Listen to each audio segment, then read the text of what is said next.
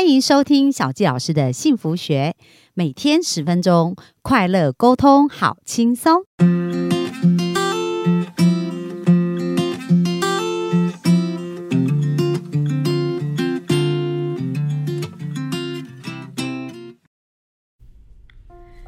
欢迎收听小纪老师的幸福学。那我们非常开心啊，本周就要来聊聊跟钱有关的议题。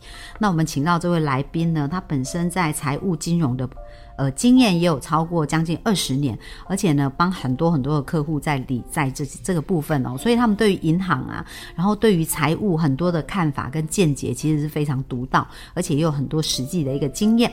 那昨天呢，跟前天我们就谈到了有关于呃，去面对我们的一个呃支出的一个状况，然后去认识我们自己。然后昨天呢，我们也提到提升自己。那今天呢，接下来我们就很期待哦，我们呃再一次欢迎我们的红珍来告诉我们如何帮。财务把脉，我们热情掌声。Hello，大家好，我是洪珍。好，那洪珍，我们要把脉的话，要从哪里开始呢？我觉得把脉这件事情啊，就先。把自己所有家庭的财务状况都摊开来。如果你是单身，那当然比较简单，就是你的收入有多少。那收入可能来自于我们的就是正职的工作，也会有所谓的兼差的工作收入这样子。对，然后再加上自己所有的收支支出的开销状况，那当然就是有没有准备好你自己本身的风险的预备金。你看这一两年因为疫情的关系，我我相信有一些人其实是因为。公司的状况可能会有所谓的无薪假或疫情假等等，你就会发现你的主动收入的这个这个收入就变少了，对，那会导致你可能在这个现金流量也就变少了，对，所以风险控管的这个部分的预备金也要准备这样子。那当然最后留下多少的现金流，这才是你自己可以运用的部分。嗯，那其实很多人会说，呃，我就是。光吃都不够，我还有办法存吗？是不是也有这种思维？那怎么怎么办？怎么看待这件事呢？对，所以就是为什么我们会讲说，你主动收入的这个薪资，大部分都来自薪资。如果太低，你应该要先想想是自己个性的问题。就是台湾人很喜欢小确幸哦，就是我这样就好了，这样就够了。对，那你有没有在工作上面提升自己的能力去表现呢？然后让自己可以获得薪资的提升呢，或是职务的这个呃升等加级呢？对我觉得这个是要先能够先看看自己啦。对，那当然就说还是回到我们的第一集，就是你的支出到底钱都花去哪里了，也要先理解的，要先理解一下。对，嗯。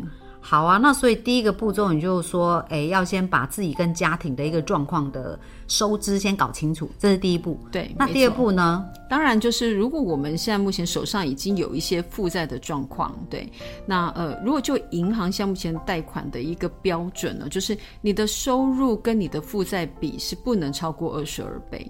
换句话说，如果你的收入是三万块，你名下所有的负债其实是不可以超过六十六万的。嗯，对。那所以先了解一下自己的负债状况。那当然就说，我们并不是说，呃，就是鼓励大家都不要去跟银行贷款，对，而是说，呃，你的负债比例如果过高的情况下，到底为什么会有产生这些的负债状况？对，对。那先去检视一下。那当然要看你当时取得的贷款的。这个利率会不会太高？嗯，或者是有没有导导致你现在目前每一个月的支付压力太高？对，那你就必须要再去做一下调整。那如果有一些人他也搞不清楚他的呃，比如说银行的这个取得成本有没有太高，那有没有什么标准值或者什么大约的参考值呢？呃，小金姐，你现在目前提到这个部分，大部分都是一般的这个呃民众比较难以去做这样的比较，因为。呃，你不晓得市场上的银行到底是哪些银行，其实是相对我这样的条件利息会比较低的。他还是要看那个人本身的条状态跟条件。对，因为比如说哦，你是你公司是上市上柜，还是说前五百大，还是说你是军工教，还是说你只是一般的公司，好不好？还是甚至你公司可能都没有登记。对对，那这些对银行来看待，它的给予的利率条件就都不一样哦。对，嗯，可是也不会差太远吧？会吗？呃，基本上其实差距的利息是有的哦。对，那除非说你是同样的我这样子的工作条件，然后可能在三家银行的比较下，哪一家银行的给我的利息是比较低的？嗯，对。那大部分一般的民众是比较没有办法这样去比较的。了解。所以大家有没有学到一件很重要的事情啊？就是说，呃，怎么拥有？可以赚大钱的脑袋是很重要，对，可以赚钱的脑袋很重要了哈。是因为如果我们没有在开源，真的只要靠节流，是生活非常的辛苦。没错，而且在特别加上像疫情啊，后疫情时代有很多事情都在转变。这个疫情还只是一个开头诶，因为未来还有很多很多的变化，比如说 AI 啊，然后现在大家讲元宇宙啊，就是很多很多事情它变化的速度是。超乎我们想象哦，像 AI 的话，可能会导致未来很多的工作是是重新洗牌了。对，不需要人了。对对对，有百分之就是有很多的职业可能会消失，而且那个消失的速度会远超过我们所想象。没错，但是我想要鼓励我们的幸福听众，就是说他。当然，这个世界它还是有平衡的，所以有一些东西消失，也一定会有一些东西再起来。可是又回到我们上一集提到，你一定要提升自己，因为你如果没有再提升自己，往那个更好的方向前进，你就没办法做好准备啊。没错，是。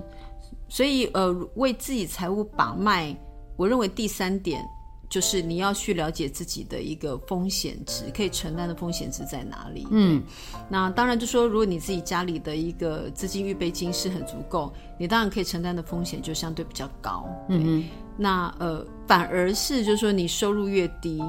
然后家里状况就是负债等等高，其实我觉得风险的控管是必须更重要的，也就是所谓的呃保险。嗯，那保险这件事情，就说要看看你家里的主要收入是来自于爸爸还是妈妈。嗯哼，对，那当然就是主要工作收入的那一位，一定是在这个呃保险的这个这个保障来讲话，要相对是比较足够的。对，那保险这边我我听过我一个朋友，他们有一对夫妻，他们就很会精算，然后这对夫妻就有讲到说，哎，一般来讲是用人寿险嘛，对不对？是。那如果是人寿，它的一个费率就会稍微比较高，是。但是他如果用产险的方法来保保险，它其实那因为产险是一年一期嘛，对。可是如果你是有定期的产险，它是会一直让你续约的，是。但它的风险有可能就是说，哎、你生病以后，它可能就不会继续续约。可是对它当时的保障其实是有，可是金额是低的。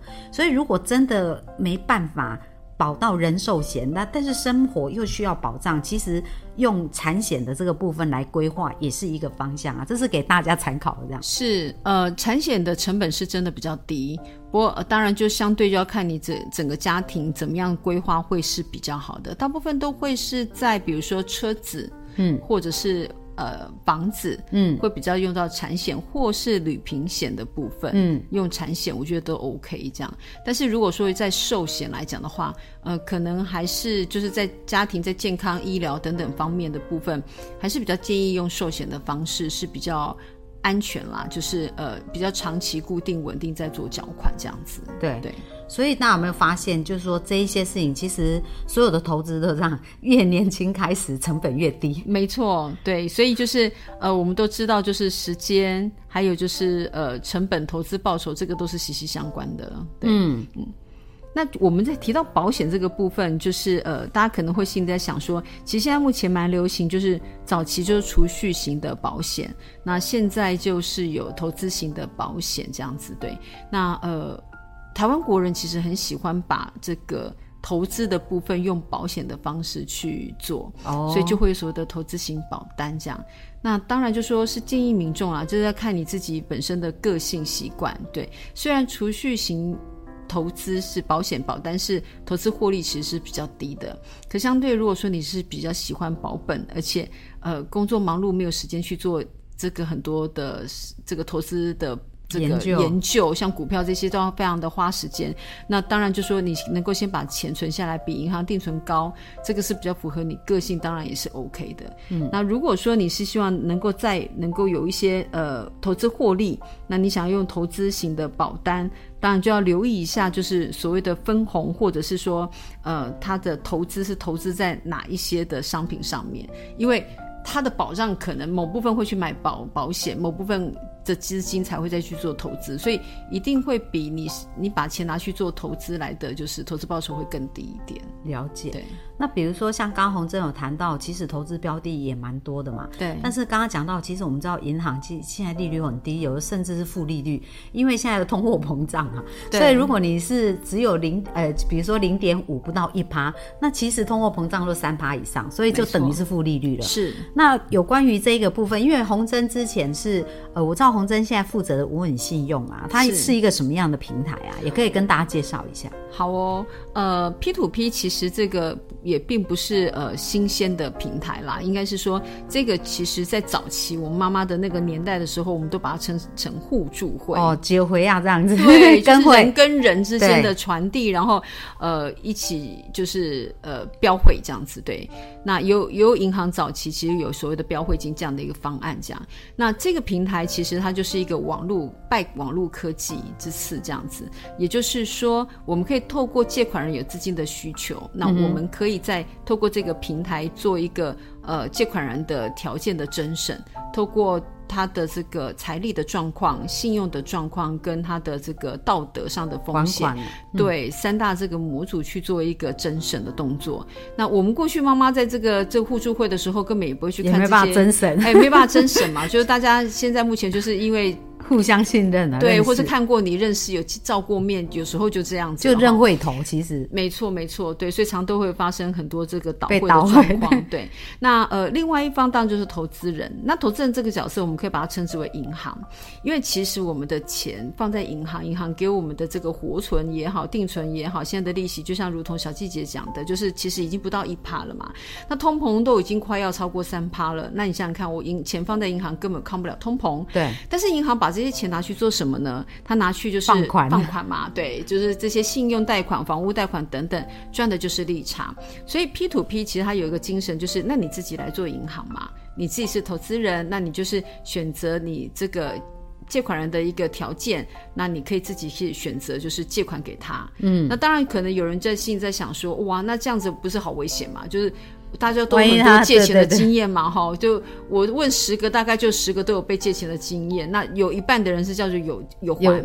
对，另外一半叫做有有的有还没还对。很多，那因为我们不会去跟我们的亲朋好友去身家调查，我们也不好好写借据，对，我们甚至也不好打这个利息这个条件等等。对，那这个平台其实未来往后，我觉得普罗大众都可以去使用。就说如果真你身边的人有资金需求，其实就请他到这个平台上面去透过甄审嘛，然后我们有一个合理的之间的这个契约关系，嗯，然后我也承诺我这个每个月固定还款，对，对，然后那投资人可以获利，那借款人可以获得资金，就是获得双赢。嗯，哇，那其实这也是很好。那最主要是为什么？呃，因为无很信用也有在做一办一些分享会嘛，让别人更加了解。没错，所以我们也可以把相关的资讯啊放在我们的下方的资讯，好好让大家可以更加认识。就是说，哎，其实我们在很多标的物或者很多方式的选择能够更加清楚。是是是，而且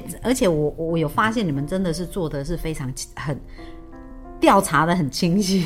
对，因为呃，我这个是为投资人来做把关，那这也是平台的负责，就是嗯，我们希望就是让借款人可以拿出他愿意还款的条件，对，然后让投资人呃也愿意能够协助这个。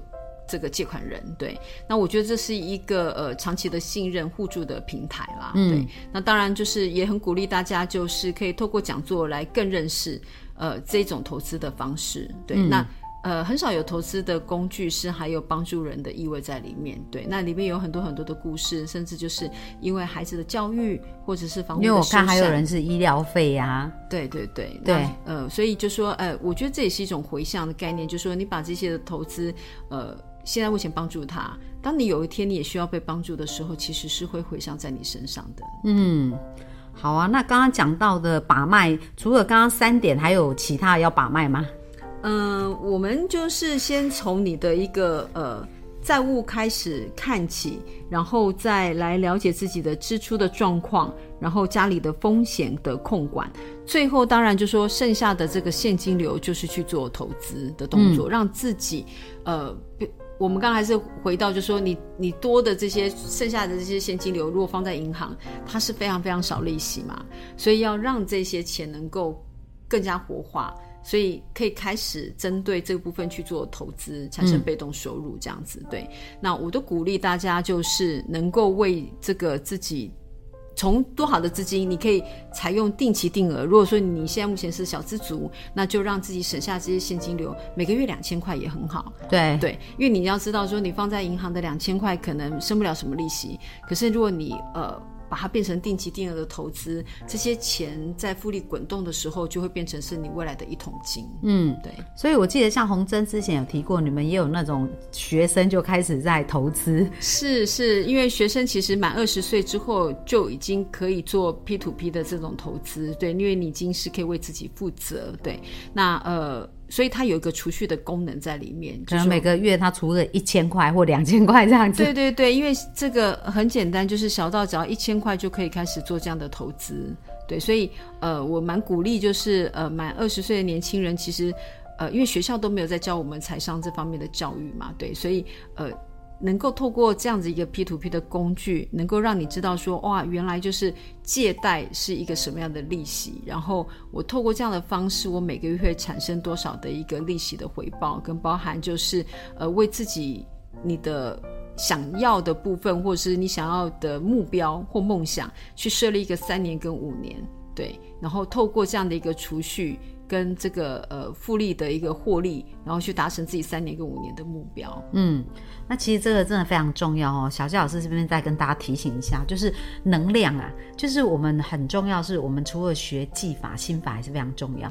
那为什么要先投资自己？就是说先把钱存下来，不管你有多少钱哦，你即使只有存个一百块、两百块，对你的能量都是会改变的。因为如果你一直觉得自己没钱、没钱存，你就一直有一种没钱的能量。可是如果当你开始存，钱就是不管是一百还是一千，那有时候那真的就少吃一顿饭而已啊，或者少吃一个零食啊。可是你开始这样做，其实你的金钱的能量是会改变，是那你的整个思想跟各方面就会开始朝不同的方向前进。所以这最后是给大家一个提醒。好，那我们本集呢也差不多呃到这边，那我们非常感谢洪珍今天跟我们分享的部分。那明天要跟我们谈的事情是什么呢？投资理财的十大错误。哇，十大错对，好啊，那我们大家就敬请期待明天在线上见喽，好，拜拜。